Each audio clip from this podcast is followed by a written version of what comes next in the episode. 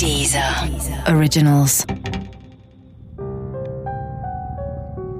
Zum Fressen gern. Kannibalen unter uns. Teil 4. Wobei nicht jeder Fall von Kannibalismus automatisch auch ein Kriminalfall sein muss. Gerade in früheren Kulturen wurden Menschen aus rituellen, religiösen oder mythischen Gründen verspeist. Einige Völker gingen davon aus, dass durch das Verspeisen eines getöteten Feindes dessen Kraft und Stärke auf einen selbst übergehen würde. Oder man aß seine verstorbenen Verwandten, um ihre Seelen sicher in einem selbst aufzubewahren, damit sie nicht als Untote zurückkehren konnten. Formen des rituellen Kannibalismus haben sich als symbolische Handlung sogar bis heute in der katholischen Kirche gehalten. Darauf hat mich Dr. Christoph Josef Ahlers gebracht. Beim rituellen, spirituellen äh, Kannibalismus, da sprechen wir ja gar nicht von Kannibalismus, sondern da handelt es sich um ein Urmotiv der Menschheitsgeschichte, das wir von allen Naturvölkern über das Mittelalter bis in die christliche Neuzeit kennen, nämlich die, die Vorstellung, dass durch die Einverleibung des anderen dessen Kräfte und dessen Geist in mich übergehen. Das ist also sozusagen menschheitsgeschichtlich überdauernd vorhanden und findet sich bei uns heute in der katholischen Kirche in der Eucharistiefeier noch in symbolischer und ritueller Art und Weise. Drum nehmet, trinket, esset, dies ist mein Fleisch, mein Blut, auf das ihr nie vergesset, was meine Liebe tut. So spricht Jesus Christus in der Überlieferung. Und da haben wir in der Eucharistiefeier genau diese Vorstellung. Und weil das in unserer Kultur so institutionalisiert ist, darum ist die Realisation dieser Handlung auch besonders tabuisiert. Auch im Mittelalter gab es immer wieder Formen des Kannibalismus. So wurden in Europa pulverisierte Mumien aus Ägypten als Heilmittel betrachtet und in Apotheken verkauft. Der britische König Karl II. nahm täglich ein Destillat aus menschlichen Hirnen zu sich. Die Hirne stammten von hingerichteten Verbrechern. Karl glaubte, dass der Verzehr von Teilen der geläuterten Verbrecher seine Seele und seinen Körper stärken würden oder das Massaker von Marat an Numan im Jahr 1098. Im Winter des Jahres saßen christliche Kreuzritter in der belagerten syrischen Stadt fest.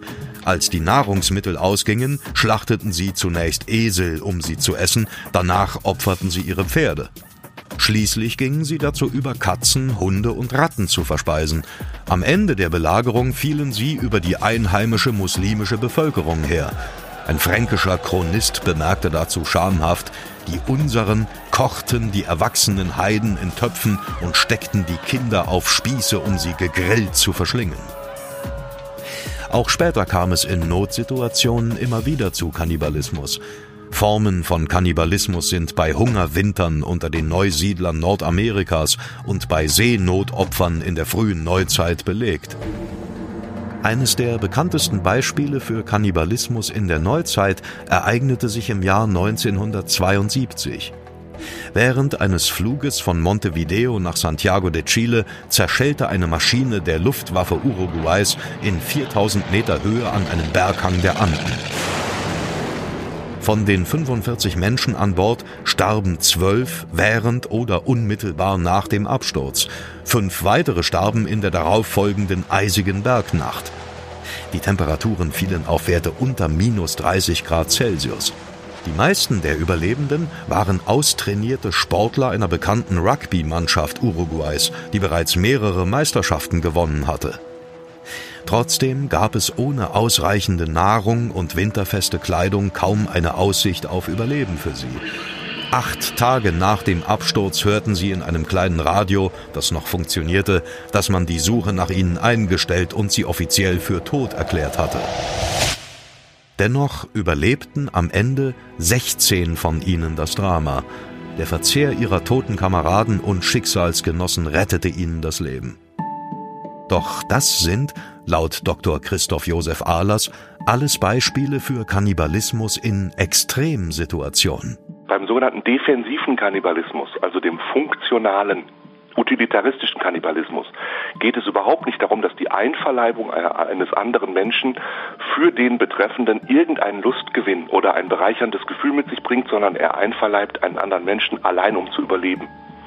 Das sind die Fälle von Flugzeugabstürzen in den Anden und auch andere Fälle von Notkannibalismus, der eigentlich durch Hunger getrieben war. Auf der anderen Seite gibt es den Kannibalismus, der von Psychiatern als sexueller Fetischismus eingeordnet wird. Das, was im Fall von Thomas und Sabine vermutet wird, Menschen, die als sexuelle Fetischisten gelten, geht es vor allem darum, Macht über andere auszuüben. Das kann sogar als sehr extreme Form von Liebe wahrgenommen werden. So hat mir das Rudolf Egg erklärt. Ja, über jemanden ganz zu bestimmen, das ist schon eine, ist dann zwar nicht mehr Liebe, aber ist sozusagen damit verwandt. Ja, es ist eine extreme Form gewissermaßen oder eine, eine Art Ausgestaltung oder Ausweitung dessen, was man an sich Liebe nennt. Liebe würde man eher als etwas äh, Gleichsinniges und äh, ja, sich gegenseitig austauschendes, ein Geben und ein Nehmen. Und es gibt aber auch Formen, bei denen es eher um Dominanz und Submission, also Unterwerfung geht. Und jemanden für sich zu haben, sodass er ganz einem gehört, dass er sozusagen keinen eigenen Freiraum mehr hat, das würde man nicht mehr Liebe nennen, aber es hat schon mit Erotik und mit äh, bestimmten Formen, die damit in Verbindung stehen, zu tun. Ich bin bei meinen Recherchen aber auch auf Serientäter gestoßen, bei denen ich mich wirklich frage, welche Form von extremer Liebe da noch im Spiel gewesen sein könnte. Karl Denke zum Beispiel ermordete während und nach dem Ersten Weltkrieg im niederschlesischen Münsterberg mindestens 26 Männer und fünf Frauen. Er zerstückelte ihre Leichen und bereitete sie als Mahlzeiten zu, oder er legte das Fleisch in Pökelsalz ein, um es später auf dem Breslauer Wochenmarkt zu verkaufen. Seine Taten dokumentierte er in einem kleinen Heft mit der Genauigkeit eines Buchhalters. Er nummerierte seine Opfer, schrieb ihre Namen in das Heft und hielt ihr Schlachtgewicht, wie er es nannte, fest. Es ging ihm um eine komplette Verwertbarkeit seiner Opfer. Ganz ähnlich muss auch der Hannoveraner Fritz Haarmann getickt haben, wie mir der Sexualwissenschaftler und klinische Sexualpsychologe Dr. Christoph Josef Ahlers erklärt hat. Die wenigen dokumentierten Fälle, also die kriminalpsychologisch dokumentierten Fälle, die es da überhaupt gibt, da variiert das sehr und das hängt sehr stark von der Art und Weise des kannibalistischen Motives ab. Also ob sozusagen eine, die andere Person letztlich komplett verarbeitet werden soll zur Einverleibung. Das ist Hamann, wo sozusagen dass die, die, die Opfer dieses äh, Menschen, es waren ja überwiegend junge Männer, dass die tatsächlich komplett verwertet werden sollten in seinem Verständnis. Musik, Hörbücher, Hörspiele und Podcasts findest du kostenlos auf www.dieser.com.